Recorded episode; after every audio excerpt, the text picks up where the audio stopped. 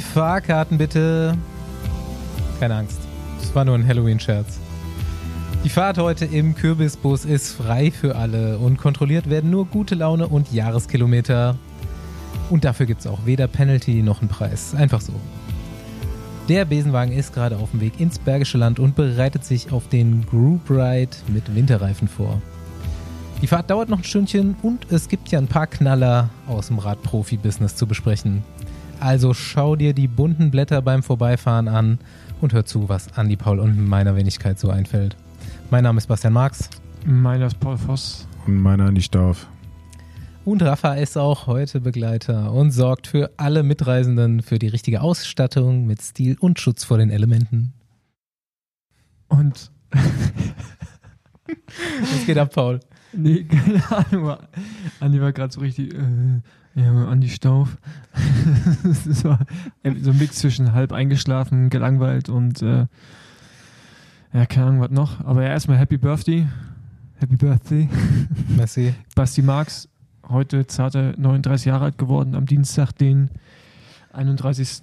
Oktober. Meistens am 31. Oktober habe ich Geburtstag. Wissen viele Oktober. nicht, aber. ja, äh, Grüße gehen auch raus an meinen äh, Geburtstagskollegen Dominik Klemme. Und an meinen Freund Jonas, der heute auch Geburtstag hat. Ja, nur die Besten haben heute Geburtstag. Bud Spencer hatte früher heute Geburtstag. Echt? Als er noch gelebt hat. Okay. Stabil.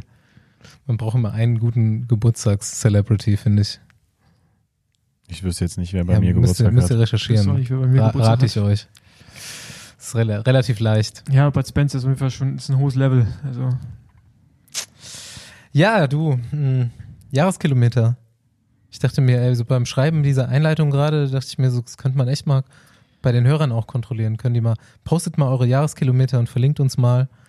Und äh, find, ohne, ohne Scheu vor, vor wenig oder viel. Aber Jahreskilometer ist ja eigentlich im Radsportkontext ist ja November bis. Stimmt, November bis November. Aber ja, ja. gut, man muss jetzt halt einfach das, was Strava oder was, was man da auch immer äh, mitzählt, äh, macht halt ab 1. Januar. Genau, also ich habe jetzt 1. Januar bis jetzt habe ich 21.770 und 4 und damit sollte die Besenwagenwertung gewonnen sein. weiß ich, vielleicht ist es nochmal knapp mit Andi, aber sonst.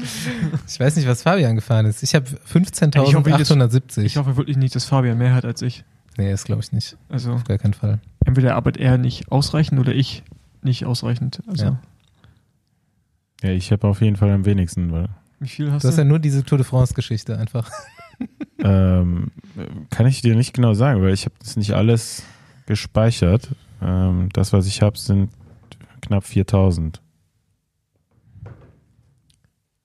Ja. Vielleicht kommen da noch ein paar hundert dazu. ein paar hundert. Ich fand auf jeden Fall letztens unser Gespräch lustig, wo du meintest, ich bin bei Lotto Kernhaus noch ungefähr im Mittelfeld. Mit 575 Stunden jetzt. Ja, aber wie viele Kilometer hast du?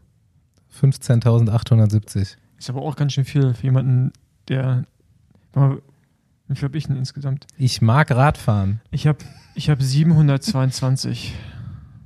Ja? Ja, erzähl das mal an, an die, diese, äh, das ist nämlich, glaube ich, auch einfach interessant, diese Unterhaltung über die über wo, die wo, wo, Stunden wo, wo ich stehen mit von den Stunden. Das weiß Aber es geht ja um die auswendig. Nachwuchsfahrer so. Es geht ja generell um Nachwuchs. Da sind auf jeden Fall die die Ansprüche höher geworden in den letzten Jahren. Äh, Gerade so im internationalen Vergleich äh, muss man da schon echt viel investieren als junger, junger Mensch, ähm, um da konkurrenzfähig zu sein. Und manche Und das Leute immer mit dem Hintergrund, ja dass man eigentlich noch irgendeine Tätigkeit nebenbei macht. Also ob man jetzt zur Schule geht, studiert oder tatsächlich noch arbeitet. Oder einen Podcast ähm, aufnimmt und irgendwie noch ein paar andere Sachen macht. ja, aber ja, also jetzt hat man, jetzt sind wir Ende, Ende Oktober, jetzt hättest du noch einen Monat Zeit ungefähr, um so auf die, ja, ich schätze mal so World Tour Fahrer, die haben so zwischen 800 und 1000. Ja, aber jetzt so, was ist so das, weil ihr habt ja auch von der Agentur so, guckt ihr auf die Stunden von den U23-Fahrern und du. Acht, haben wir ganz 800 bis 1000 jetzt oder im Jahr? Also in einem Rhythmus von, von zwölf Monaten. Ja, zwölf Monate, glaube ich. Ja. Was sollte man als U23-Fahrer, der noch was werden will im Leben, in diesem Kontext ungefähr erreichen? Ja, er musste schon so um die 700 Stunden haben. Aufs Jahr gere- gerechnet, ne? Also, es gibt wahrscheinlich aber auch viele, die dann schon an die 800 rankommen. Mhm. Ähm, das ist dann ein bisschen individuell. Auch nach Fahrertyp noch äh, ein bisschen Unterschiede sind da auf jeden Fall. Aber ähm, ja, das ist schon eine ganze Menge, wenn man da mal Wochenstunden runterrechnet und überlegt, man muss da noch irgendwie als junger U23-Fahrer vielleicht noch zur Schule gehen oder wie gesagt, hat noch irgendwie eine Ausbildung. Mhm. Äh, selbst bei einer Sportfördergruppe wird dann manchmal die Zeit schon knapp. Bei mir sind es 13 Stunden und 13 Minuten im Schnitt. In der Woche oder was? Äh, Ja, ja, ich bin da ja auch irgendwie so mit zwölf oder was. Also ich meine, du hast natürlich wesentlich mehr Kilometer, aber du fährst auch meistens noch ein bisschen schneller, also wird's auch Ja. ein bisschen mehr. aber es ist halt auch, ich meine, es ist halt auch interessant, ich hätte auch gedacht, dass es so hoch ist, weil das sind natürlich dann auch so, allein dieses Jahr irgendwie so mal zwei Wochen, wo ich gar kein Rad gefahren bin. Mhm. Das ist dann schon krass. Das hätte ich nicht gedacht, dass es so, Also so hoch ist. Ich Echt weiß zum Beispiel, dass Ben, das habe ich jetzt gerade mal abgerufen, der lädt so gut wie alles auf Strava hoch. Ähm, der hat jetzt 733 Stunden in 2023 mit allen Rennen und so weiter auch. Ben Zwiehoff, wer sich fragt, wer Ben ist. 25.400 Kilometer, 312.000 Höhenmeter. Er siehst direkt, ne, da ist viel mehr Rennen dabei Mhm. im Vergleich zu mir. So. Mhm. Wir sind ja stundenmäßig, sind das ja zehn, wenig, äh, zehn mehr als ich. Ja. Das ist ja eigentlich nichts. Ist nicht mal eine Woche, ähm, aber natürlich dann halt ja, knapp 3000 Kilometer mehr. Ein Ja. bisschen über drei mehr. Ja, also es ist kein, äh, man muss schon arbeiten so als Radprofi, muss man sagen. Ne? ja, ja. ist jetzt kein äh, easy Job. Ja, ey, Paul, ich hab, du hast eben schon gefragt, was ich hier meine. Ich habe eine Frage aufgeschrieben. Du warst ja die Woche beim Orbea Gravel Ride Festival Event, was auch immer unterwegs. Mhm. Hast Abraham Olano getroffen, können wir auch gleich drüber sprechen. Aber ich will noch mal in der Chronologie weiter nach vorne gehen, weil das habe ich vergessen, dich zu fragen. Bei der WM im Vorfeld war Alain Prost bei dir Mhm. am Boost oder was auch immer. Ja, der war, ich war bei Schwalbe, also beim Sebastian Breuer, hab neue Reifen aufziehen lassen und dann äh, kam Alain Prost auch noch vorbei, hat sich auch noch ein paar Schwalbe aufziehen lassen. Ich hatte Alain Prost so Formel 1 Modelle früher im, im Kinderzimmer in der Vitrine stehen. Ich war Alain Prost Fan. Ja, also ich habe also ich habe relativ wenig so Starstruck-Momente, also eigentlich fast nie. Und ich hatte die jetzt beim Alain Prost irgendwie auch. Obwohl ich war jetzt nie so ein Fan, aber es ist halt so, ist jetzt so eine Ikone, ne? So auch des Sportes halt schon auch so. irgendwie Also, Kindheit gewesen. Ja, ja, ne? Das ist ja genau. irgendwie ein anderer Zugang. und äh, war cool den sehen, der war auch mega lässig. Äh, ziemlich offen über die Dinge, die er da gemacht hat. Auch konnte sich gut mit, der hat auch die, diese Formula E auch initiiert, ne? Das Mhm. war irgendwie auch so sein Ding, glaube ich. Er hat ihm auch gehört, ja, was weiß ich, irgendwie so. Auf jeden Fall, ähm, dit, genau, und der jetzt auch Abraham Molano. Ist halt auch krass. fährst, ich meine, letztes Jahr bin ich ja mit, Eagle, mit Miguel Indo reingefahren bei dem Event, ohne es zu wissen. Ähm, hab das dann erst irgendwann festgestellt und jetzt war es Abraham Molano, der aber im Gesicht genauso aussieht wie Miguel Indo rein, aber auf dem Rad dann doch noch ein Unterschied äh, erkennbar ist. Aber der ist halt nicht mehr jung, ich glaube 55. Ey, und der ist fit, leck um hier, ey. Also ich bin ja mit Heimat zu Berlia gefahren, so das Phantom des Radsports, der immer Top 10 gefahren ist bei jeder Grand Tour, aber den man nie gesehen hat. Und der trainiert, also er selber sagt, er trainiert nicht mehr so wie früher. Alle Spanier, mit denen ich da gefahren bin, haben gesagt, der fährt noch genauso viel wie früher. ähm, auf jeden Fall, der ist halt bei uns einfach mitgefahren. Also der, ist, also der hat schon geatmet, aber nur eine Trinkflasche. Die wurde auch nicht aufgefüllt. Und nichts zu essen. Knapp vier Stunden Fahrzeit. Das ist ein richtiger Motor, ey. Und ausgezerrt, und ausge habt ihr gesehen auf dem Video auch Ja, so ja. ausgezerrte Waden Mhm. und so? Ey, wenn du nicht aufhörst und hast Talent, dann wirst du, glaube ich, auch nicht schlechter, bis du so richtig alt bist. Ja. Ja, der fährt anscheinend auch Du so hast Gran- halt mehr Schmerzen. Das kann ich auch schon mal mit 39 sagen. Ja. Es, es gibt öfters mal Rückenschmerzen und so weiter, aber es macht dich nicht langsamer. Der fährt, glaube ich, auch so Gran Fondo Weltmeisterschaften und wird ja auch schon Zweiter und so weiter. Also, ähm, der ist auch noch voll im Saft, aber auf jeden Fall witzig, den da zu sehen. Das ist halt so, Und, ganz ehrlich, Baskenland, egal mit wem du redest, irgendeiner kommt aus irgendeinem Dorf und kennt irgendeinen World Tour Profi oder ehemaligen. Ja, das war Das doch ist- mal, da die haben so doch auch viele. so die, die höchste Dichte an Radprofis irgendwie Das- von, irgend, von einer Region. Ja, du Im sitzt da, Baskenland. sitzt da echt so und redest mit irgendwelchen Leuten, ja, ich kenne den und den. Und dann, also, also, es wird jetzt weniger, Aber früher so mit Eusketel Euskadi, das war, also, Ja, die hatten ja ein eigenes World Tour Team, ne, komplett mit Ja. eigentlich nur baskischen Fahrern. Also die äh, beiden Ausnahmen waren, glaube ich, André Schulze und Ja, Steffen auch, Ich weiß nicht, ob irgendjemand davon hier zuhört, aber wir haben hier schon beschlossen, jetzt euch demnächst mal einzuladen. im Doppelpack. Im ja. Doppelpack. Wir brauchen diese Folge. Ja, aber ähm, genau, Basque Country muss ich auch nochmal sagen. Ich war da ja schon ein paar Mal, aber jetzt so Offroad, also ist auf jeden Fall auch eher so Richtung Mountainbike-Terrain, muss ich sagen. Aber ist schon geil da, Alter. Also es macht echt Bock. Ich muss da jetzt diesen Sommer noch, oder nächsten Sommer mal hin, auch mit dem Rennrad, weil das ist so schön. Das ist so, ist einfach so komplett anders, ey. Mhm. Auch so die Küste ist einfach schon richtig, richtig geil. Ja, hätte ich auch mal Bock. Ja, war, war gute Zeit. Das war übrigens der beste Kommentar in uns. Wir haben ja so eine äh, Besenwagen Strava-Gruppe auch und nachdem die Frage aufkam, wie viele Höhenmeter Etappe 10 von Tour de France 1997 hatte, habe ich das dann tatsächlich irgendwann, weil wir auch schon mehrere Sachen eingeschickt bekamen und ich, äh, meine Passion ist es, Strava-Routen zu bauen, abends vom Fernseher. Also habe ich die Etappe mal nachgebaut, waren dann so 5, 6, 5600 Höhenmeter oder so. Aber da ist echt ein Problem, ne? Weil je nachdem, mit welchem Routenplaner du Routen zusammenbaust, Mhm. sind es unterschiedliche Werte immer. Aber ich, also ich habe so die Erfahrung, wenn ich Routen bastle mit dem Routenplaner, ist es dann auch ziemlich genau das, was Mhm. auf dem auf dem Device dann rauskommt am Ende. Also Und eigentlich da ist ja auch ein läuft das ganz Unterschied, welches gut. Device genau, du hast und wie, richtig. ob Temperatur Wir haben ob es zwei verschiedene und Wilma hat immer 100 Höhenmeter weniger als ich oder 200. nicht. Ja. Ähm, ja, auf jeden Fall der beste Kommentar da war, ja, das dann fahren, aber auch nur mit zwei Flaschen und ein bleibt voll. ja. Ist, äh, also, ja. Ja, wäre echt geil. Also nehme ich mir mal vor. Ich will äh, Lukas Baum nächsten Sommer nochmal besuchen in Andorra, dann kann man sich das mal vornehmen, einen Tag lang. Easy. Ich bin auch, 5000 Höhenmeter bin ich noch nie gefahren. Ich glaube, vier bin ich schon mal gefahren, aber fünf habe ich, glaube ich, noch nie gehabt. ja, fünf ist auch hart, ne? Also, wenn es nicht gerade ein Radrennen ist, brauchst du auch echt sehr, sehr lange. jetzt. Also, ich bin schon mal mehr als 5000 gefahren, aber halt hat sehr lange gedauert. Damn. Ja, Andi, wie war es in der Stadt der Liebe? Boah, also ich war ja gar nicht so lange da. Äh, ziemlich knapp bemessen mein Aufenthalt da. Und ähm, Warum, warum wart ihr da? wir waren bei der Tour de France Präsentation. Nee, das, nee, das weiß ich, aber warum wart ihr als Agentur dahin? Nur so? Ähm, ja, da sind natürlich auch die meisten Teammanager vor Ort, mit denen man sich dann nochmal unterhalten kann. Und äh, es gab da außerdem noch ein Meeting der VARA, das ist die äh, Vereinigung der Rider Agents. Und ähm, ja, das wurde dann als Anlass genommen, das da in Paris zu machen. Ähm, ja.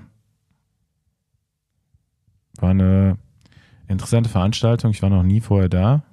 Ähm, größer als ich gedacht habe. Also dieser Saal, in dem das präsentiert wird, da passen auf jeden Fall ziemlich viele Leute rein.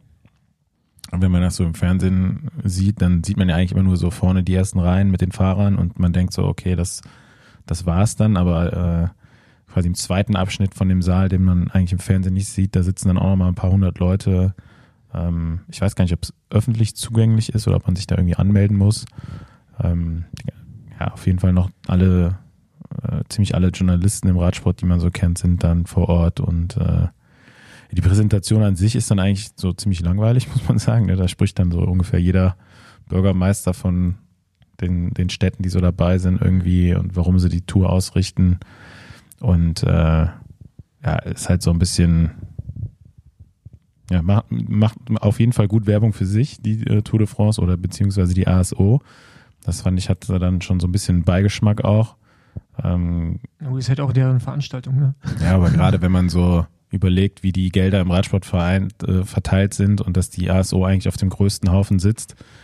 Ähm, da gab es einen Slide in der Präsentation, wo die ASO halt den Sponsoren dankt und äh, bebildert war dieser Slide mit Fahrern von Sudal Quickstep, äh, einem Team, da, wo man ja jetzt auch weiß, dass es eigentlich äh, in, in jedem alle paar Jahre mal um, um Sponsoren kämpfen muss, obwohl es eins der erfolgreichsten Teams im Radsport ist. Ähm, das fand ich dann schon irgendwie ein bisschen, bisschen komisch anzu, anzuschauen, wenn man weiß eigentlich, äh, dass der Rubel bei der ASO auf jeden Fall rollt. Mhm. So. Ähm, naja, aber ist halt die, äh, das wird sich wahrscheinlich erstmal nicht ändern. Äh, freiwillig wird die ASO da keine, keine Gelder abgeben. Also vor allem, was sie durch Fernsehübertragungen generieren, ähm, das ist ja in den meisten anderen Sport, in den meisten Sportarten anders aufgeteilt. Also ähm, ja. Aber passend zu dem Thema gab es ja dann auch diese Woche die Meldung, ähm, dass sich dann doch jetzt wieder ein paar Teams wohl mal äh, an den Tisch gesetzt haben und, und versuchen, dieses System zu ändern. Äh, mit so einer neuen Liga quasi, die, die aufgemacht werden soll. Also die Gespräche oder Ideen gibt es ja schon immer oder gibt es schon lange. Ich bin auf jeden Fall gespannt. Also ich habe das nur so Ähm, überflogen, aber ich habe null. Info dazu. Das ist eigentlich auch nur der einzige Weg, wie der, wie, wie die Teams sich in Zukunft besser aufstellen können. Erzähl mal, was ist das, was ist das Vorhaben diesmal? Äh, Das Vorhaben ist eigentlich das gleiche wie, wie sonst auch, dass man äh, ja, eine neue Liga des Radsports äh, gründet. Also Ja, das gab es schon mal mit Velon vorher oder ist es oder ist es Nee, unter demselben Velon Mantel hat eigentlich oder, nichts damit zu tun. Ähm, oder der, äh, der war das hieß mal, ich weiß gar nicht, wie der Name Velon? vorher war, äh, den sie sich dafür ausgedacht haben. Ähm, die Idee ist auf jeden Fall da, dass man äh, eine Rennserie gründet ähm, und die Übertragungsrechte dann wahrscheinlich dafür auch äh, verkauft und dann auf die Teams aufteilt. Ne? Also ähnlich wie es zum Beispiel in der Fußball-Bundesliga ist. Da gibt's ja die DFL, ähm, die die Fernsehrechte dann verkauft und die Teams je nach Platzierung am Ende in der Liga daran beteiligt sind. Ähm, genauso gibt es das auch in anderen äh, Ligen, NBA, NFL und so weiter. Ähm, gibt es dafür schon ein Konzept, ein Grundkonstrukt oder irgendwas? Weil die Probleme, die kennen wir ja schon vorher. Das wurde ja beim letzten Mal dann torpediert von ASO und UCI. Ja, torpediert, weiß, Weiß ich ich- nicht, aber es müssten sich halt Termine überschneiden Also die- und so weiter. die meisten äh, Rennen, die veranstaltet werden, die werden, die gehören halt zu den großen Veranstaltern. Ne? Also Mhm. ASO ver veranstaltet ja nicht nur die Tour de France, veranstaltet auch Paris-Nizza, Lüttich-Bastogne-Lüttich, äh, die Deutschland-Tour, die Vuelta. Ähm, wenn man diese ganzen Rennen halt in diese Rennserie rein, reinhaben will, dann muss man sich halt mit der ASO einig werden oder man findet halt neue Rennen, die ein Teil davon sind. Ähm, ich weiß nicht, wie, wie weit oder wie konkret da die Pläne sind. Ähm, es gibt anscheinend Gespräche und Pläne. Wahrscheinlich wird man da in der nächsten Zeit was von hören, wenn es konkreter wird. Ähm, Ist ja auch dieser Saudi-Fonds irgendwie mit involviert, ne? Anscheinend. ja, die sind ja überall, äh, wo Ja, Sport gut, stattfindet, aber mittlerweile eher- involviert. Aber was ich mich bei solchen Formen immer frage, ob die,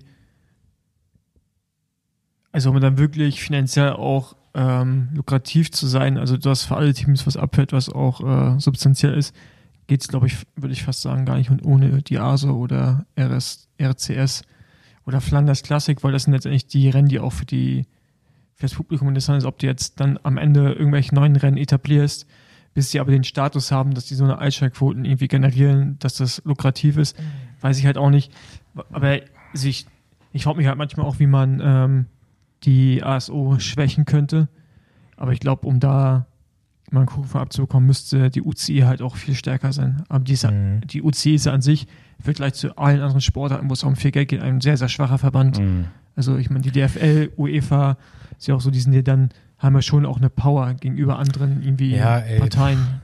Du müsstest ja hingehen eigentlich als äh, Teams und streiken. Ähm, Ja, aber das, das, das Thema hatten wir schon, was passiert ja nicht. Ja, also so, wenn du sagst, du trittst jetzt bei Etappe 10 der Tour einfach nicht an.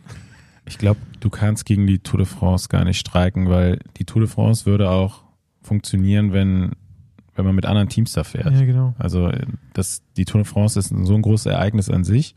Also da, da macht es jetzt kaum einen Unterschied, ob jetzt Team A, B, C nicht mit am Start sind. Ja, da, da finden sich immer noch 20 Teams weltweit, die auf jeden Fall teilnehmen werden, auch wenn es am Ende 20 französische Teams sind. Ja, dann fällt ja trotzdem Ähm. irgendwie das ganze Konstrukt zusammen, was du dir vorher mit World Tour und so aufgebaut Ja, hast. aber- Ja gut, aber das sind ja zwei verschiedene Ja, eben. Schuhe. Ja, also das, sind muss das ist ja ja einmal die UCI und einmal die, die ASO. Zusammenarbeiten. Ähm, ich glaube schon, dass sich manche Veranstalter so einer Liga anschließen würden. Also gerade, Mhm. was Paul angesprochen hat, äh, mit Flanders Classic, die ja viele Rennen in Belgien organisieren.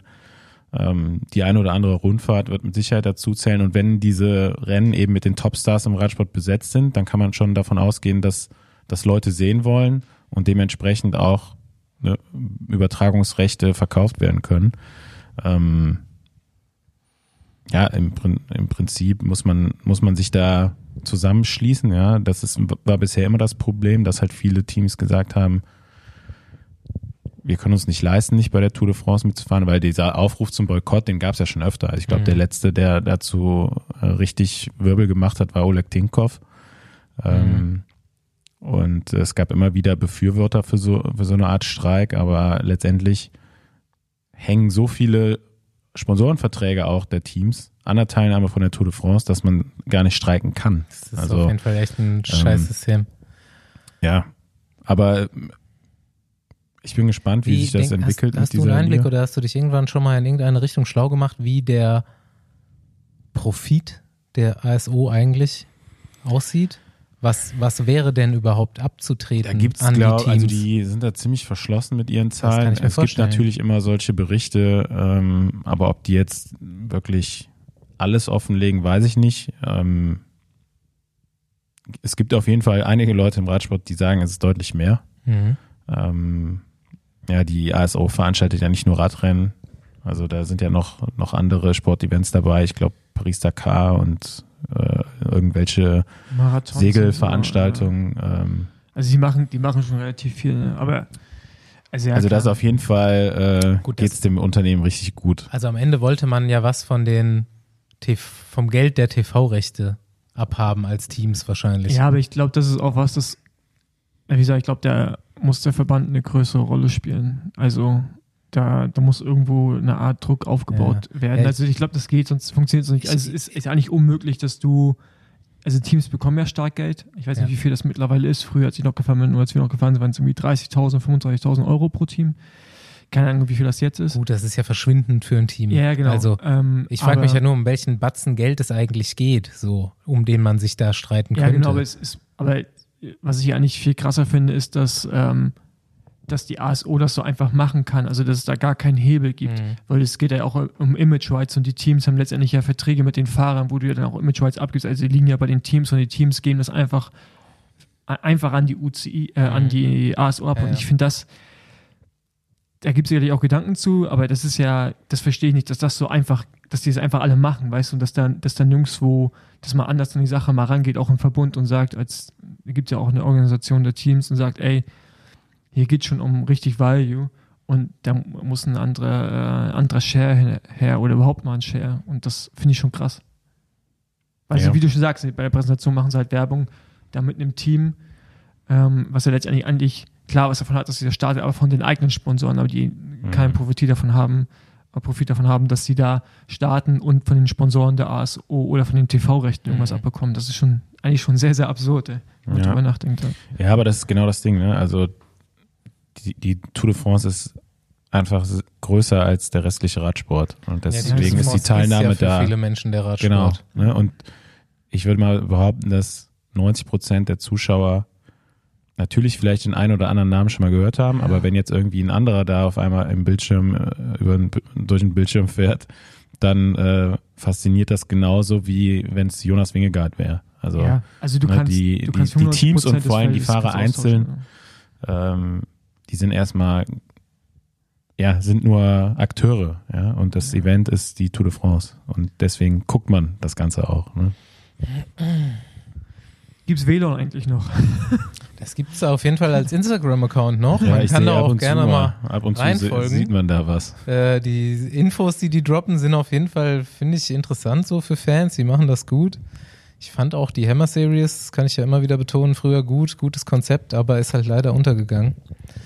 Ähm, ja, ich bin gespannt, ob da jetzt was Neues draus wird. Aber man muss es halt immer mal wieder probieren, ne? Ja. Und da wir jetzt eher schon bei der Tour sind, ähm, wollen wir mal kurz den Blog. Warte, ein Ding noch zwischen rein. Ähm, ich zitiere Mieke Kröger. Liebe Bubble, Gleichberechtigung und so. Die Mädels vom Badischen und Württembergischen Radsportverband haben null Bus. Um zu ihren Wettkämpfen und so zu gelangen. Franzi Brause, die tolle Franzi, hat ein Crowdfunding gestartet, damit sich das ändert.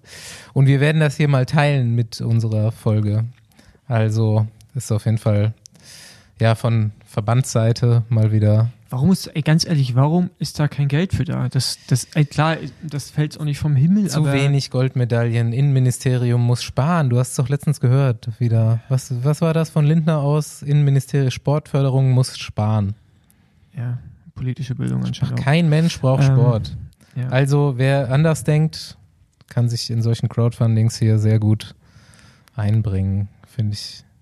Ich finde schon gut, dass wir als Gesellschaft sowas irgendwie auch machen und so Mhm. Leute individuell was unterstützen. Aber es aber sollte eigentlich, auch anders geregelt sein, in ja. einem, also zumindest in einem Staat, in dem wir Ja. leben, äh, sollte das echt anders laufen.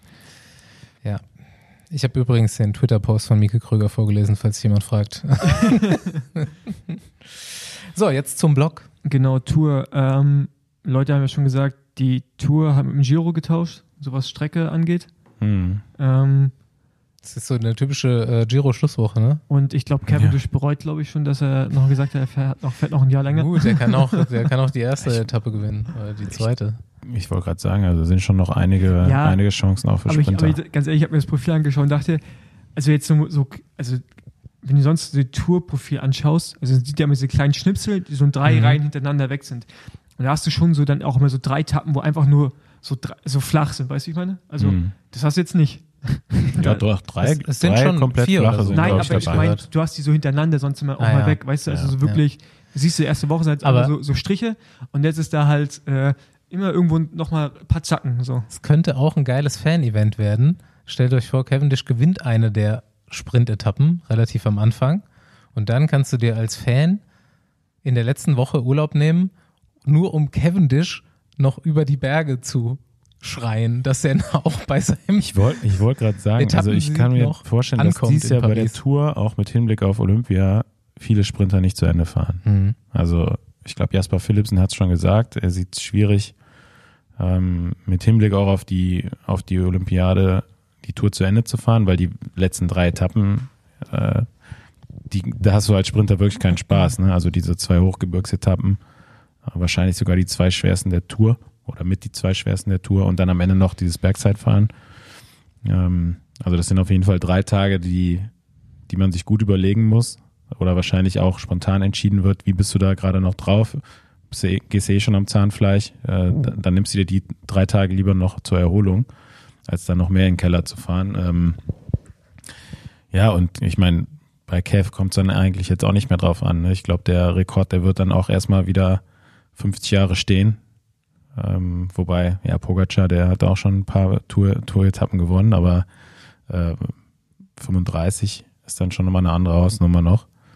Ähm, ja, ein paar Chancen sind da. Natürlich macht es die Sachen nicht einfacher, dass nur wirklich eine Handvoll, ich sag mal, wo man von ausgehen kann, da ist eigentlich ein Sprint. Ähm, weil es ist ja nicht nur, dass er erstmal eine Sprintankunft braucht, sondern er muss ja natürlich auch einen Jasper Philipsen schlagen, der dies Jahr bei der Tour überragend dominiert hat. Ähm, und mit, haben ja auch noch ein paar andere Sprinter, äh, die jetzt vielleicht dieses Aber- Jahr nicht nichts gewonnen haben, aber nächstes Jahr dann doch wieder äh, um Etappensiege mitfahren wollen. Aber Sprintzug wird auf jeden Fall ausgebaut noch. Das, äh, also man wird schon irgendwie im Hintergrund dafür arbeiten. Jetzt haben sie Rüdiger Selig noch geholt. Ja, Vielleicht haben wir einen Deutschen im Sprintzug von Cavendishs historischem Sieg. ja, also ich glaube, davon kann man, davon kann man aus, davon kann man ausgehen. Ne? Also dass Rüdiger Selig da wahrscheinlich äh, bei in, in dem Zug von Cavendish mit dabei sein wird. Äh, hat auch eine Menge Erfahrung mit, mit verschiedenen Sprintern jetzt auch schon über die Jahre. Äh, dazu noch Michael Murkoff, so der Anfahrer, Selig. der immer noch da ist. Ne? 34. Ich glaube, der Einzige, der da vielleicht noch besser anfährt, ist äh, Mathieu van der Poel, aber äh, ja, auch da muss man mal abwarten, wie die Pläne dann sind Das ist eigentlich in geil. Richtung Tour de Murkoff ist France. 38, Selig ist 34. Und Ja. Kev, Am Ende Erfahrung, ne? Aber Kev ähm, ist dann 39 nächstes Jahr bei der Tour. ja, ist Die sind jeden wahrscheinlich Fall alle noch ein Jahr älter. Von so einem ranzigen Vino-Team hin zu einem Team, was man irgendwie auch feiert, ist auch auf jeden Fall eine rasche Entwicklung, muss man sagen. Ähm, aber was Meinung zur Gravel-Etappe? Also ich, also, also ich, kann es schon mal voraussagen, ich habe es mir jetzt nur ein bisschen so angeschaut. Ich finde es alles irgendwie schon so übertrieben, wie Leute sich Gedanken machen und äh, also ich, ich habe manchmal das Gefühl, als wenn Also, als, als wenn die, als wenn die so auf Mountainbike raufspringen müssen, weißt du, Mhm. währenddessen und die dann da irgendwelche Single Trails runterfahren. das ist ja jeder Und- gewohnt mittlerweile eigentlich. Also ich meine ganz ehrlich, die fahren halt Strade Bianca in Belgien ist mittlerweile jedes zweite Rennen, fährst du irgendwelche Mhm. Acker rüber. Und ich würde fast sogar sagen, dass Kopfsteinpflasterrennen viel, viel krasser sind als jetzt. Also ich weiß nicht, wie genau der Gravel ist, kann natürlich auch sein, dass es, wenn es so ist wie bei ähm, da, wo du Schwein gewinnen kannst, Topo Leon, Nee, nee, ist Das- schon, ist schon noch was anderes. ist schon richtig smoother Gravel einfach, oder? Ja, Ey, dann ist es halt einfach kein Unterschied zu zu einer schlechten französischen Straße, weißt du? Also, Das- das ist, also ich finde es halt, also so, so ein bisschen über, Ich finde, es ist auch Marketing irgendwo, ne? Also man muss halt dieses Wort jetzt dabei haben, dass auch alle Sponsoren glücklich sind und zieht damit auch irgendwie wahrscheinlich Industrie an. Und das wäre auch mein Take gewesen, dass eine Kopfsteinpflaster-Etappe wahrscheinlich schlimmer ist als die. Ja, auch darüber wird sich ja jedes Jahr beschwert. Ne? Also Mhm. ich finde ja, das sind alles Straßen, die durch Frankreich gehen. Die äh, Geschichte heißt Tour de France. Also Kannst du mit dem Fahrrad fahren. gehört alles also, dabei, gehört alles dazu. Mhm. So, ne? Und äh, also ich finde wirklich, Also ist ne, jetzt- also seitdem wir Strade Bianca haben, ganz ehrlich, da fahren die jedes Jahr rum, alle finden es geil Ja. und da beschwert sich ja auch keiner, dass das Schotter ist. Weißt also weiß ich mir, das ist so, ich kann schon die Diskussion irgendwo so ein bisschen verstehen, aber gleichzeitig, solange das irgendwie auch so in deinen Augen immer machbar ist, wie mit einem Straßenrad und sehr wahrscheinlich kannst du sogar mit einem Standardreifen fahren, vielleicht gehst du hoch auf einen 28er, 30er, aber du wirst ja jetzt nicht, du musst ja wahrscheinlich nicht mal einen Roubaix-Reifen fahren, so wie es sich anhört. Ganz ehrlich, dann einfach rüber da und also ich, finde, Radfahren gehört schon auch mit dazu, ne? Also man muss schon in eine Kurve reinfahren können und wissen, was man ja, macht. aber ich meine, was äh, das ist natürlich auch ein Highlight der, der Tour. So in der Region gibt's halt viele dieser Straßen. Mhm.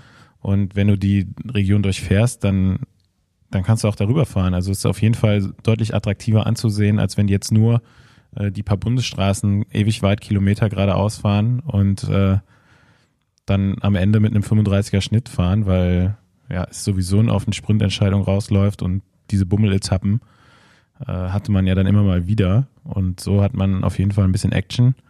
Ähm, macht das Ganze auch aus taktischer Sicht viel komplexer. Also du musst ja irgendwie auch, ne, wenn du um die Gesamtwertung mitfahren willst, Fahrer haben, die deinen Kapitän durch diese Etappen bringen können. Äh, also für mich auf jeden Fall immer ein Zugewinn, wenn solche Etappen bei einer Rundfahrt dabei sind. Ähm, Ob es jetzt Kopfsteinpflaster sind oder eben solche Schotterstraßen. Ähm, ich, ich bin auf jeden Fall dafür. Und äh, ich glaube, die Leute, die sich jetzt darüber beschwert haben, äh, sehe immer der gleiche, ist immer Patrick Lefebvre. ist immer Patrick Lefebvre, der Und Ralf Denk. Ja? Ralf Denk hat sich auch beschwert. Na ne? klar, man hat natürlich jetzt äh, Ja, gut, Schiss Roglic auf irgendeiner Etappe Ja. zu verlieren. Das Problem ist halt, der fällt auch ab und zu mal hin. Das ist Ja. halt echt auch ein Problem bei ihm. So, ich Es waren auch schon ein paar richtig gute Memes unterwegs, Ja, wo die Roglic so in so äh, nicht Frischhaltefolie, diese Luftpolsterfolie gewickelt hatten und so. Auch Bora Brings. Ja, er hat Ja. bei der, bei der Kopfsteinpflaster-Etappe auch Zeit verloren, oder? Ja, ja, also, Mhm. also der Also, liegt halt. Aber er ist nicht auf dem Kopfsteinpflaster, sondern an so einem komischen Heuballen gecrashed. ja, also der, Ja, der also fällt schon öfters mal hin, ja. das ist wahrscheinlich auch äh, gefährlicher als, als die Abschnitte selbst sind, die, die Anfahrten. Ne? Mhm. Also du willst ja immer vor, möglichst weit vorne reinfahren und die Positionskämpfe, äh, das ist eigentlich da, wo auch bei Paris-Roubaix die meisten Stürze passieren zum Beispiel. Ne? ne? Mhm. Also im Sommer habe ich noch nichts vor, ne? Wer mich leihen will. Ja, ich dachte mir so, eigentlich ist diese äh, Gravel-Etappe auch für irgendwelche Events äh, geil, wenn man sich das mal raussucht und das vorher mal abfährt, einfach. Ja, also ich, also ich glaube, Ich- glaub, es ist wirklich nicht schlimm. Ich, ich glaube, wir sind, das ist so, als wenn, wenn ihr jetzt mich auf dem Feldweg fahrt. Also ich glaube, Mhm. das ist, das ist so wahrscheinlich, wahrscheinlich sogar noch schlimmer als das, was die denn da abfahren ja. müssen. Ja, Ja. und ähm, ich weiß nicht, ob wir das Thema jetzt schon abgehakt haben, aber Frauen Tour de France, äh, Schluss, Alpe d'Huez, das finde ich auch relativ geil. Ja, auf jeden Fall. Also ich finde das Finale eigentlich schon cooler als die, als, also was heißt cooler als, also der Vergleich ist ja auch Quatsch, aber ich finde es ein richtig geiles Finale. Ja. Ähm, die Etappe ist natürlich nochmal ultra schwer auch. Ähm, mit, ich weiß gar nicht, welchen Berg sie genau vorher fahren, aber haben auf jeden Fall äh, ja, die mit Abstand schwerste Etappe am Schlusstag. Also das heißt, da wird auch erst wahrscheinlich die Entscheidung fallen. Ähm, damit so einem ikonischen Schlussanstieg, wo wahrscheinlich dann auch die Hölle los sein wird, Mhm. hoffentlich. Ähm, aber äh, nicht mehr parallel, ne? Also ist auf jeden Fall später. Äh, es findet nach der Olympiade statt. Und da bin ich, um echt zu sein, echt gespannt, ob dann diese Aufmerksamkeitsblase, die glaube ich sonst auch mal rübergeschwappt ist von den Männern, ob die Mhm. dann noch so existent ist, auch gerade Mhm. nach Olympia, wo da vielleicht auch einige so ein bisschen Matsche sind im Kopf, auch so was Journalistinnen angeht, weil das ist ja schon für die auch ein Marathon dann. Ähm, da bin ich, äh, da bin ich wirklich gespannt, wie, wie das so ist, ob das dann fortlaufend so sein wird, dass dann eine Gap ist oder ob man nach Olympia wieder sagt, okay, wir lassen es wieder hintereinander weglaufen. Ja, ich glaube, mit der Strecke, die sie sich da ausgesucht haben, äh, ist das schon ein Highlight für sich. Ne? Ich glaube, da braucht man nicht unbedingt jetzt so die Tour de France insgesamt, sondern kann da ne, mit dem gerade mit dem Start in Holland, also man weiß ja, dass äh, gerade im, im Frauensport Holland so eigentlich das Land ist mit den meisten Stars und Talenten auch in, im Radsport ähm, wo der Sport einfach generell auch einen sehr hohen Stellenwert hat. Ich glaube, der Start da wird einfach schon ein Riesenerfolg für die, für die Tour de France Femme. Ähm, und dann eben mit diesem Finale Alpe d'Huez auch die Etappen davor, äh, teilweise durch, durch Belgien, ähm, denke ich schon, dass das eine gute, gute Strecke ist, wo man dann jetzt auch mal den Schritt gehen kann und das als einzelnes Event starten kann. Ja, nee, was ich nicht, er meinte es wirklich, also nee, gar nicht so von der Strecke, sondern Mhm. er, ob die Medien quasi über diesen langen Zeitraum, der es dann jetzt einfach ist, dann so quasi das so hochhalten können. Also selber auch. Auf jeden Fall eine gute Probe aufs Exempel, Ja. so, ne? Ich, also Genau, ich kann es mir also- vorstellen. Und ich hoffe es natürlich auch. Aber es wäre auch einfach geil, nochmal so dann so eine zweite Tour de France-Stimmung auch wahrnehmen zu können. Aber damit das Rennen so spät bei den Frauen stattfinden kann, mussten ja auch andere Rennen wahrscheinlich weichen, oder? Also ich glaube, sonst ist da ja auch nochmal relativ voll der Frauenkalender. Wenn ich jetzt mit diesem Jahr vergleiche, war natürlich die WM, die jetzt da so auch mitten im Raum stand. Tour, einem, einem, einem Tour de France. Sag mal, Dick. Ja, nein, nein, ja, ja, aber ich meine auch so in Zukunft. Ähm, war ja, weil ich finde, dieser Sommerplatz eigentlich schon auch gut ist für die, also, weil es bei den Frauen ja auch nicht so viel los. Normalerweise, wenn es nicht gerade so ein super Mhm. WM ist. Und so wie bei den Männern ja auch so. Das ist ja eigentlich ähm, ein guter Zeitpunkt, weil sonst ist bei denen ja auch richtig busy. Das Herbst, der Mhm. Herbst ist ja auch immer knallevoll. Ey. Und dazwischen Olympia, wo auch jeder drauf Bock hat. Ja, Also zumindest einige Topstars. ja, ja. Ähm, was ich, auf jeden Fall gab es auch schon wieder Memes zu, dass der Patrick Lefebvre lässt ja Remco immer noch nicht bei der Tour starten, anscheinend, wenn man es so irgendwie liest. Und Leute irgendwie sagen, ja, okay, ob, wann wir endlich mal die Möglichkeit haben, die bei der Tour zu sehen, ob er dann irgendwie schon 35, ist, also so quasi sein Retirement, ja, ob Patrick Lefebvre damals sagt, dass er bereit dafür ist. Also ich finde, langsam könnte er auch mal versuchen, mal den Großen mitzufahren, oder? Äh, also ich dachte, der hat jetzt einfach nur noch keinen Plan gemacht. Nee, also es hat sich jetzt alles schon sehr viel danach angehört, oder? Aber es sieht halt auch nicht gut aus für ihn, oder? Dritte Woche, super krasses Hochgebirge. Ich meine, okay, wenn man es gewinnen will, muss man alles mitfahren Also können, ehrlich, aber so wie ich gerade so wie ich gerade einen Giro sehe, wenn ich höre, dass äh, Wout versuchen würde, auf Gesamtwertung zu fahren. Also Wout wird ja auch immer Zweiter. Ähm, aber, Meinst du, der versucht jetzt einfach mal GC zu fahren, weil er bei einem Eintagesrennen eh keine Chance hat? richtig? Nein. nee, aber ich- also ich glaube, dass, also ich glaube echt, dass bei Wout auch so eine Kombination mit Olympia, ähm, wo es übrigens auch interessant für ein belgischen Team mit, wenn, mit Jasper Philipsen dann noch, äh, das sieht auch schon mehr nach Drama aus, aber dass das für ihn die perfekte Chance ist, auf Gesamtwertung zu fahren. Weil sonst, ich glaube auch, dass der Weggang von Roglic vi- viele Türen geöffnet hat dahingehend, weißt du? Also Ja, ich meine, du, ich kann mir so, vorstellen, und, dass und noch ein, so ein Tour wird er nie auf Gesamtwertung fahren dürfen. Und, Ja. so, und so einen Giro, der liegt, der liegt ihm ja schon sehr.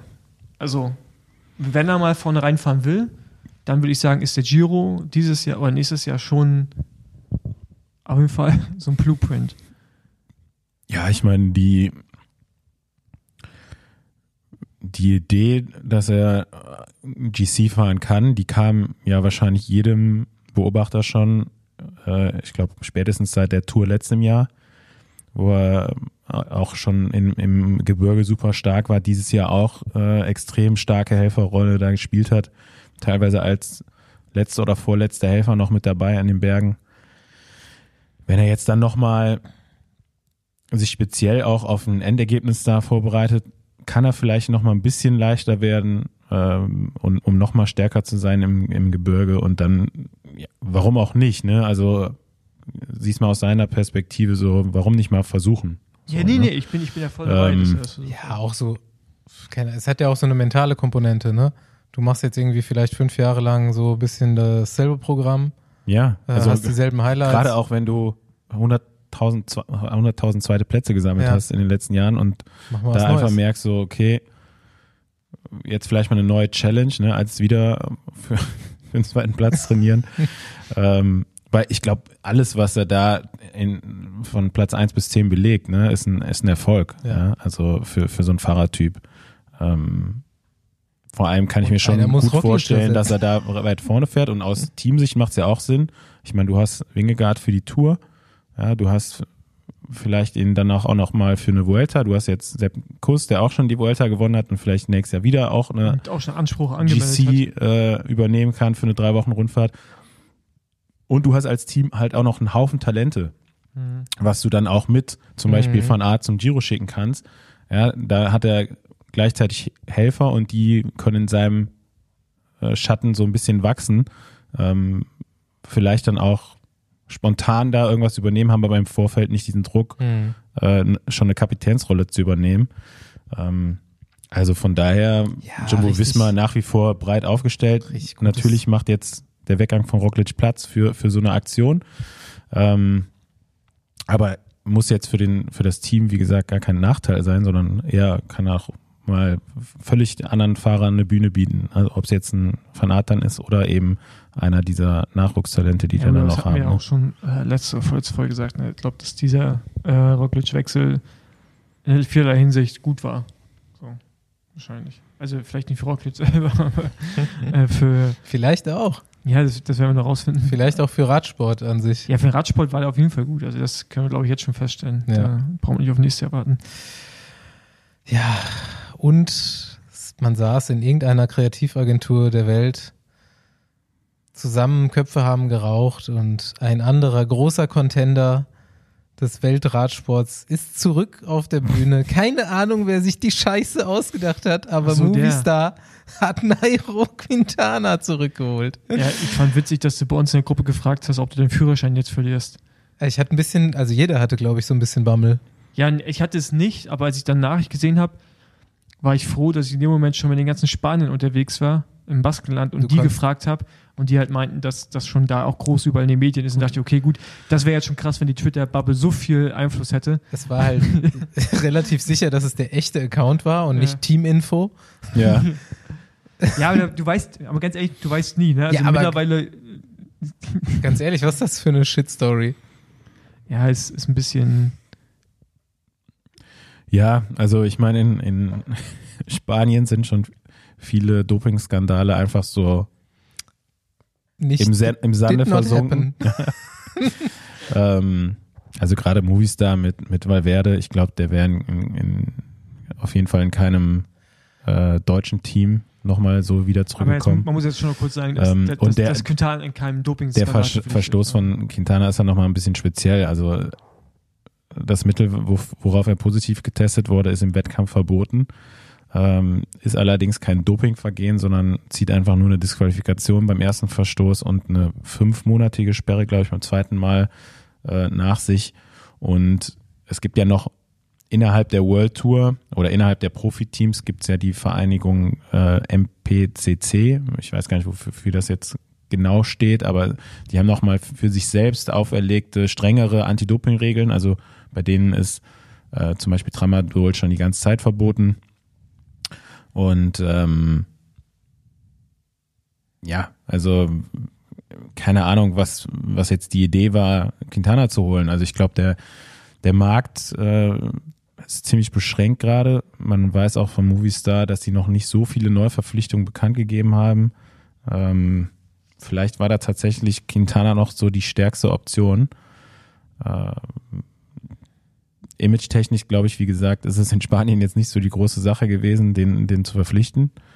Äh, vielleicht war er auch besonders günstig. Ja, also ich kann mir auch nicht vorstellen, dass da jetzt ein großer, ein großer Vertrag äh, unterschrieben worden ist. Ob man ihn jetzt unbedingt braucht, keine Ahnung. Also ich glaube, mit ein bisschen mehr oder besserem Scouting hätte man frühzeitig äh, bestimmt andere Fahrer holen können, die ziemlich schnell dieselbe Rolle erfüllen können wie ein Quintana. Also gerade, weil auch mit der Veröffentlichung eigentlich schon gesagt wurde, er ist ganz klar ein Helfer für Enrique Maas. Mhm. Ähm, ja, also braucht, braucht man jetzt nicht unbedingt, aber gut, jetzt, jetzt äh, ist er nach, wie, wie lange war er jetzt raus? Ein oder zwei Jahre sogar? Ich glaube nur eins. So anderthalb, Mhm. ne? Anderthalb. Ja. Äh, ich glaube, letztes Jahr nach der Tour ähm, vom Team Ikea suspendiert worden. Ähm, ja, jetzt ein Jahr raus. Ich weiß gar nicht, müsste jetzt aber auch schon so, auf, so um die Mitte 30 sein, oder? 33 wird im Februar 34. Ja, also ich denke, da hätte man bestimmt auch einen Anfang 20-Jährigen finden können, der äh, mit, mit ein bisschen mehr Potenzial vielleicht auch für die Zukunft ein, ein Hat- guter Griff gewesen wäre. 2014 den Giro gewonnen und 2016 die Vueltas. Das ist alles schon eine Weile her. Ja, ich meine, ist alles schon eine Weile her, war aber Ja. auch eigentlich jetzt äh, bei der Tour, wo er im Nachhinein disqualifiziert worden war, äh, ziemlich stark. Also hat bestimmt noch ein gutes Niveau, aber ja, mit, mit ja, der hat natürlich einen Beigeschmack, ne? Braucht man äh, gar nicht, gar nicht klein zu reden. Und weiß ich nicht, bin jetzt auch nicht so der riesen, riesen Fan, dass ich mich jetzt über die Nachricht freue. Ähm, ist mir eigentlich ziemlich Latte, muss ich Mhm. sagen. Ja, ich fand's, also ich fand's einfach nur bemerkenswert. Die Nachricht. Was haben wir noch auf der, auf der Kette stehen? Du wolltest ja noch über äh, Velodor sprechen. Boah, nee. Velodor Ist mir, ist mir zu anstrengend. Pogacar. Pogacar will Weltmeister werden nächstes Jahr. Das ist aber mal wieder später in dem Jahr, oder? Mhm. Mhm. Ist wieder zum, zum selben Zeitpunkt. Wo ist die nächste? Traditionell In Zürich. Zürich. Ah. Nee, das war nicht in Zürich. Es war doch mal so eine WM, die abgesagt wurde wegen Covid. Auch in der Schweiz, in Eigle. Ja, die sollte, ein, Asozial schwerer Kurs war. sollte, ja, sollte so eine ri- richtige Berg-WM werden.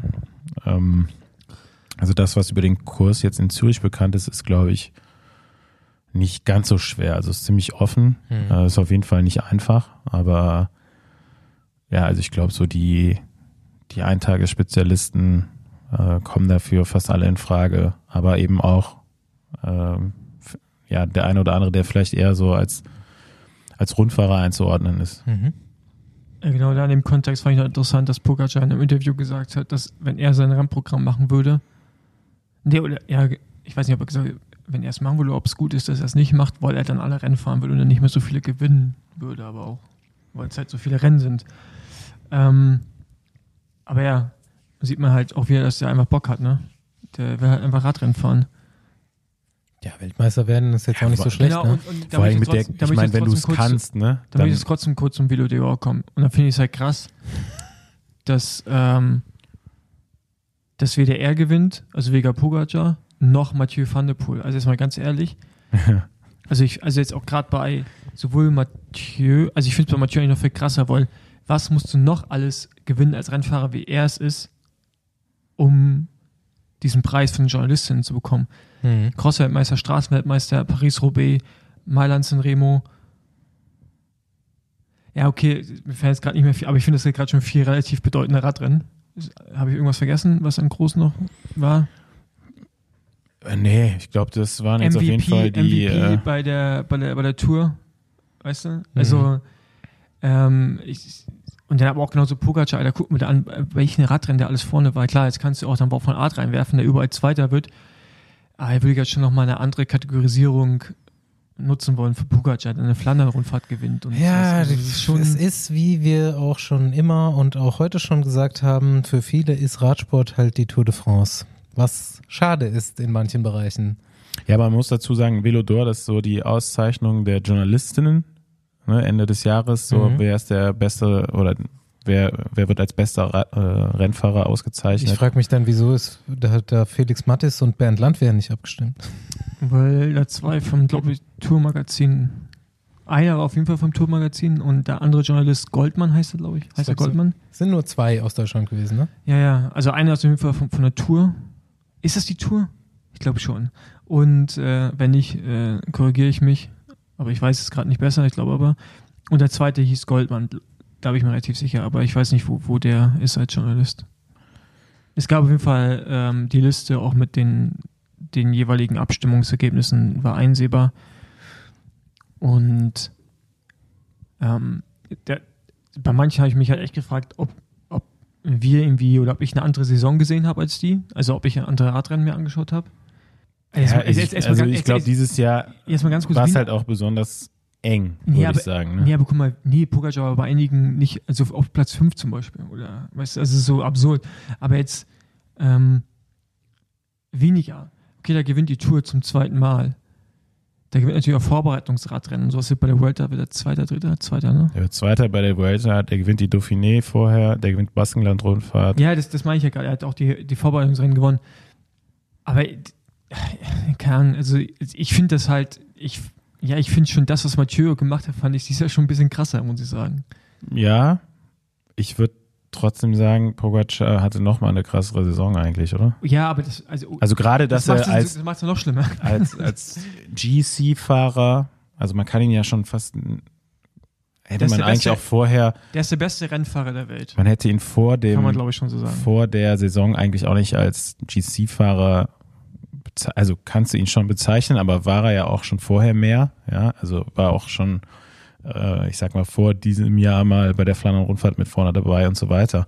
Aber ne, auch wenn man da das Frühjahr anguckt, gewinnt Paris-Nizza, gewinnt Flandern-Rundfahrt, gewinnt Amstel Gold, gewinnt Flash Wallon, stürzt dann bei, bei Lüttich, Ja, gut, aber Ja. das macht Und noch wird halt auch noch- krasser. Vierter bei Sanremo, wird dann Zweiter bei der Tour. Also für mich keine Frage. Ähm, aber es sind halt eben auch drei Fahrer, die eine überragende Saison gefahren haben. Ne? Also Ja, äh, aber.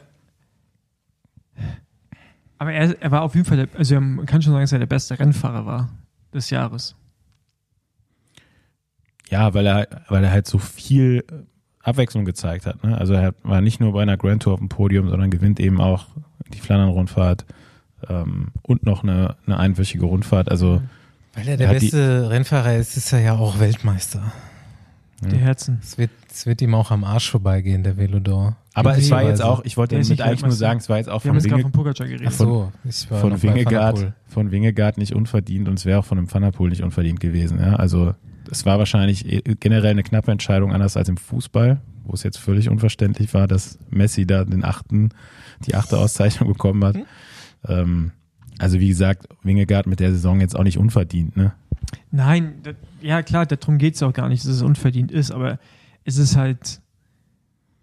Aber du, du hast halt natürlich auch Rennfahrer, wo du dich halt fragst, was sie halt auch aus so einer Vielseitigkeit machen müssen, um dann noch weiter zu, zu überzeugen. Weißt du, das ist halt. Äh, Gut, nochmal. Ich glaube, keinem Rennfahrer geht es um diesen Preis. Nee, das ja klar, das sicherlich nicht, weil ich glaube, das ist auch mit nichts verbunden, aber äh, ist halt dann trotzdem auch interessant, die Einschätzung von Journalistinnen zu sehen, weißt du, also wie die, also welche Perspektive die eigentlich auf den Sport haben. Also weil die, die gucken ja die gleichen Radrennen wie wir. Hm. So, das sind auch dann die, die berichten und das sind die, die meinungsbildend sind. Ich Ja. sage sag nicht, dass die jetzt irgendwelchen Schwachsinn da machen, Ja, ist aber, halt aber es ist halt interessant, wie die den Radsport halt wahrnehmen und wie wir, weiterhin. wie ich ihn dann wahrnehme, wie du ihn wahrnimmst, wie Ja. Andi ihn wahrnimmt. Also, weil wie, also ich hätte ein anderes Ranking gemacht, Mhm. ich persönlich. Andi sicherlich auch und du auch. Und das ist halt, das finde ich schon eher das Interessante daran. Stimmt schon. So, weil ich glaube, wir nehmen nochmal andere Gesichtspunkte mit in, also für uns sind andere Punkte in dem Wen Sport. hättest du, wen hättest du gewählt? Bei mir wäre es ganz eng geworden, jetzt im Detail dann wahrscheinlich zwischen Pogacar und Mathieu. Ähm, ich hätte mich eventuell für Mathieu entschieden, weil ich diese disziplinübergreifende Sache und dann, wenn er gewonnen hat, wie er gewonnen hat. Weißt du, also war das so. Aber das gleiche ist natürlich auch für Pogacar. Wenn du guckst, wie der Flandern gewonnen hat, wie er hat der Lüttich gewonnen, äh, nicht Lüttich, ähm, Lombardei. Ja, es ist natürlich auch wieder, das sind dann so krasse Performances. Und weniger wäre für mich auch schon immer in den Top 5 gewesen, wahrscheinlich auf Platz 3 souverän. Aber das waren, das waren so, Ergebnisse, die abgehakt werden auf dem Weg zum Toursieg. Weißt du, ich meine? Die, das sind für mich jetzt, also ohne die jetzt irgendwie kleinreden zu wollen, aber es sind jetzt halt so Radrennen, die auf dem Weg dahin passieren. Wenn du, wenn dein Hauptziel ist, Paris-Nizza zu gewinnen und das auch das ist, was du eigentlich maximal quasi imstande bist zu leisten, Mhm. wie Maximilian Schachmann zweimal, dann ist das dein Pinnacle. Aber für ihn ist ja der Pinnacle die Tour. Und ähm, dann ist dann zum Beispiel für mich eher relevant, wenn Pogacar sagt, er will Lüttich fahren, bitte aber nur Vierter, ist das eine Enttäuschung und kein, weißt du, ich meine? Und dann finde ich halt das, was Mathieu gemacht hat bei der WM, Cross, als auch Straße, was er bei Marans Remo gemacht hat. Aber er, werden ja auch nur die Straßenergebnisse berücksichtigt, ne? ja, ja, das ist natürlich dann auf jeden Fall ein Punkt. Äh, weißt du, aber dann, dann finde ich, stechen auch die, die Sachen mehr raus und vor allem auch das, was Pogacar gemacht hat, sticht dann auch nochmal anders heraus.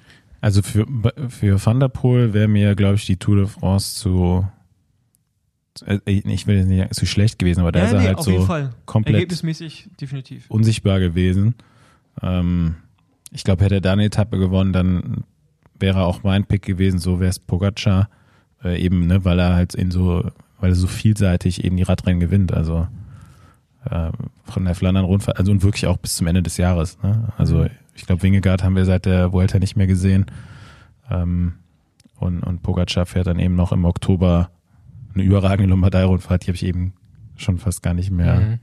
auf dem Schirm gehabt, ne? Aber gewinnt halt auch zwei Monumente, genauso wie Van der Poel.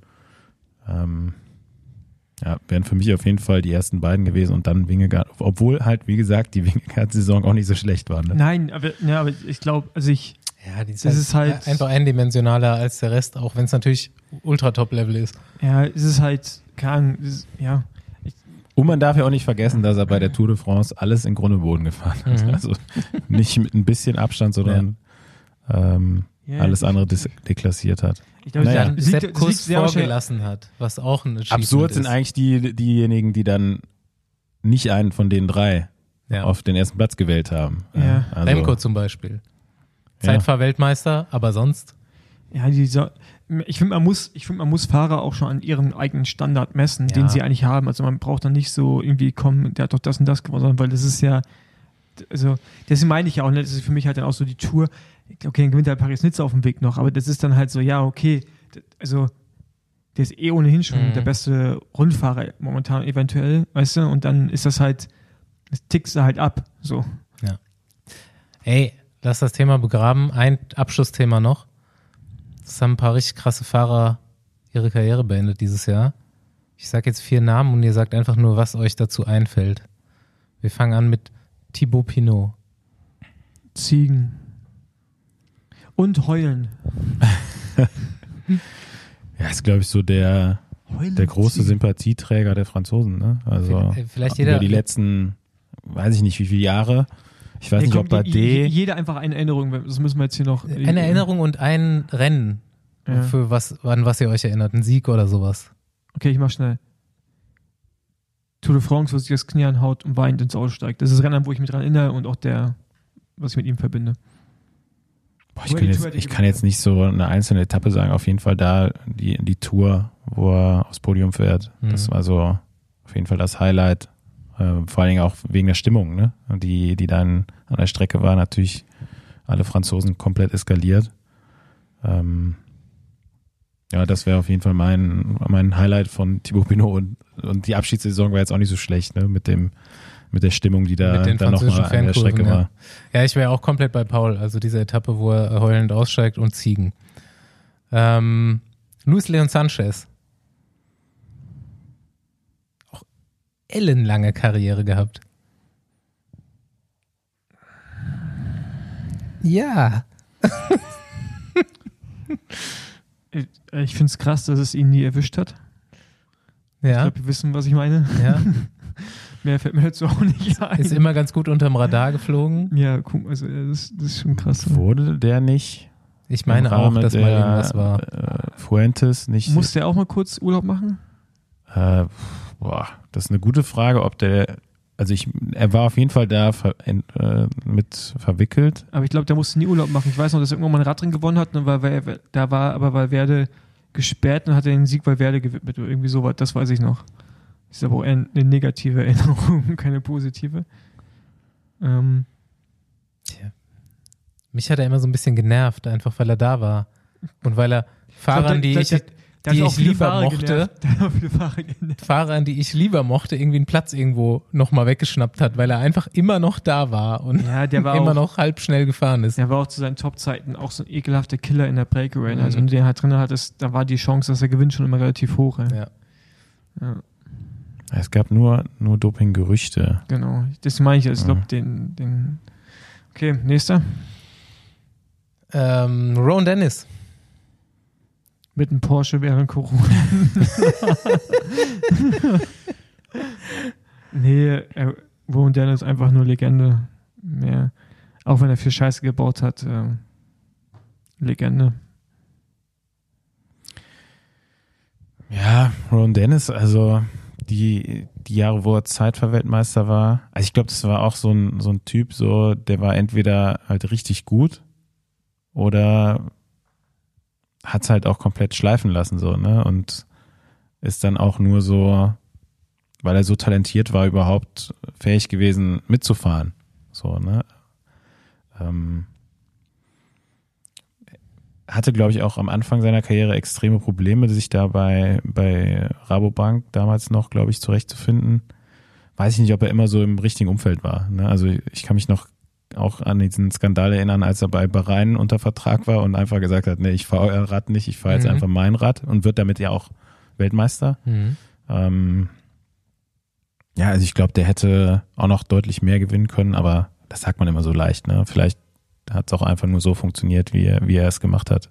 Und er war ja auch damit nicht un, unerfolgreich. Ne? Ja. Ich, ich, ich habe noch manchmal Mitleid mit seinen Söhnen oder sonst. Ja, mehrere Mel Mental Meltdowns sind mir da auf jeden Fall in Erinnerung, aber super interessanter Typ und ich werde da dranbleiben, dass wir den hier nochmal in den Podcast reinkriegen. Ja, gerne. Jetzt Fall. nach der Karriere nämlich wahrscheinlich einfacher als während der Karriere. Ja. Letzter Kandidat und vielleicht Star dieser Runde, Greg van Avermaet. Nie. Boah, es ist ein bisschen zu lange fahren, oder? der, ist, der, ist, Definitiv. der ist lange gefahren und hat in meinen Augen auch nie das Potenzial zu 100% ausgeschöpft, was zu seinen Hoch, zu seinen Top-Zeiten hat er nicht die Rennen gewonnen, die er hätte gewinnen Die können. wären. Hat er, Ach, scheiße, er hat Ruby gewonnen. Der hat alles gewonnen. gewonnen, ja. Also der hat, Hat glaube ich, in der- einem ja, Jahr. Der, der hat nicht Der- Flandern gewonnen, oder? Ich wollte gerade sagen, also ich glaube, Greg van zu Avermaet seiner so gut wie alles hat, gewonnen. hat ja. er alles dominiert. Nee, aber hat er Flandern gewonnen? Nein, Ähm, dass das fehlt. Müssen wir nochmal nachgucken, aber ich bin mir sicher, dass er in einem Jahr so ziemlich alles gewonnen hat. Also, Ja, okay, gut, dann hatte ich das irgendwie falsch abgespeichert. Ich wäre, okay. aber war ja war noch, Olympiasieger gewesen, zweimal äh, Het Newsblad, Gent Wevelgem, ähm, Roubaix natürlich, Flandern Rundfahrt, das steht jetzt hier auf jeden Fall auf der ersten Seite nicht dabei. Tour de, nee, dann hat er die auch nicht Hat er gewonnen. die auch nicht gewonnen. mehrere, äh, genau, Tour de France Etappen. Ja, okay, gut. Ich Also das fehlt mich. natürlich dann für, für einen Belgier in der, Ja, in der Liste, aber ich glaub, ich weiß nicht welches Jahr, ich glaube 2017 hat er, glaube ich, alles so ziemlich in einem in Aber einer Saison auch gewonnen. Das Ne? Ding ist, der fährt mittlerweile, schon- der ist so lange, der ist so lange zu lange Rad gefahren, dass ich mit ihm bei der, bei der EM Gravel in der Spitzengruppe bin und denke, oh je, nee, mit dir will ich nicht sein. weil er nicht fit aussah, weißt du? ja, Also, weil er nicht fit war, vor allen Dingen auch. ja. So, und das ist halt so, also, der ist mir wohl zu lange gefahren. so zwei Jahre, würde ich sagen. Also gewinnt 2017 Olopet Newsblatt, wird Zweiter bei Strade Bianca, also dazwischen wird er noch Siebter bei Körne, Brüssel, Körne. Dann, dann gewinnt er den E3-Preis, Harelbeke, gewinnt Gent-Wevelgem, wird Zweiter bei der Flandern Rundfahrt und gewinnt Paris-Roubaix. Also ich glaube, ja, viel besser ich, kannst du es dann nicht machen. Ne? Nee, ich habe es aber falsch abgespeichert. Ähm, Ich hatte, aber ich hatte ja, bei mir so abgespeichert als jemand, der immer irgendwie Pech hat, aber ich glaube, das war ähm, äh, Sepp van Mark. ich glaube, der war das, der immer irgendwas hatte. aber ich glaube, ich weiß, was du meinst. Er war natürlich auch noch ne, in den in den Jahren, Der hat ähm, auch Torino gewonnen. als er so, 2016 und bevor er so Also richtig gut wurde, äh, hat er natürlich immer bei den, bei den Klassikern noch mit, mit Cancellara und Bohnen so, so zwei Leute, die er nicht schlagen konnte. Und wurde eigentlich erst, nachdem die aufgehört haben, so, so richtig erfolgreich. Aber was natürlich auch ganz, ganz normal ist, ne? Ja. Ähm, war halt vorher auch noch sehr jung. Aber ja, auf jeden- Golden Greg, ne? Mit Olympiasieg noch. Äh, ja. Das war auch ein geiles Rennen und da frage ich mich heute immer noch, ob Sagan sich immer noch einen Arsch beißt, dass er da nicht gefahren ist. Zumindest probiert hat. Das ist das nicht, wo Nibali aufs Maul geflogen ist Ja. am Schluss? Mhm. Ja. Da, da sind ja. Ja. auch das Nibali gestürzt Ja, und bei den Frauen. Wer gewinnt da? Ev Evelyn Stevens, nee, war die nee, da das gewinnt noch? der eine von den Holländern, Van Vleuten stürzt oder ähm, wie heißt die andere, die aufgehört hat, Sprücheleiterin? Ähm, Van der Breggen. Van der Breggen. Einer von den beiden stürzt ja und gewinnt dann nicht. Und dafür gewinnt die andere. Ich weiß nicht, welche jetzt von beiden gewonnen hat. Ähm, übrigens auch ein Olympia, was alle dachten, Alter, krass. Und dann gewinnt sowohl Cancellara, also auch ein Klassikerfahrer im Mhm. Zeitfahren, als auch über, also gewichtsmäßig jetzt auch nicht der leichteste. Und dann Greg van Avermaet, auch jetzt nicht unbedingt ein Bergfahrer. Jo. Okay, Leute, ich würde sagen. Eine Sache noch. Ich bin gestern in Baskenland Abfahrten runtergefahren, wo ich mir dachte, um Himmels Willen, wie kann man diese Abfahrten mit auf Carbonfelgen mit Felgenbremsen im Regen runterfahren, wo die so steil sind. Ah ja, auf Straße. Das darf, kein- das darf nicht andauernd Leute irgendwie verunglückt sind. Das, das, das, da bin ich gestern nicht drauf klar, klargekommen. Absurd. Absurd steil und ganz lange absurd steil und enge Kurven und so und rutschig einfach. Aber musstest du das nicht machen früher? Nee, ich bin immer nur San Sebastian gefahren. Und bei der World da halt da auch mal, aber da hat es eigentlich nie geregnet. Hm. Ich bin, ich habe jetzt die Tage über, war also das erste Mal, dass ich in Baskenland war und es hat geregnet. Ich war schon ein paar Mal in Baskenland, es hat noch nie geregnet. Aber jetzt das erste Mal auf dem Gravelrad. Ging irgendwie, ne? Ja, aber ich find's krass. Naja. Also, ich wollte als Empfehlung rausgeben hier zum Abschied, Leute, nehmt euch ein Beispiel an Greg van Avermaet oder keins. Fahrt nicht zu lang. Ciao, bis nächste Woche. Ciao. Ciao.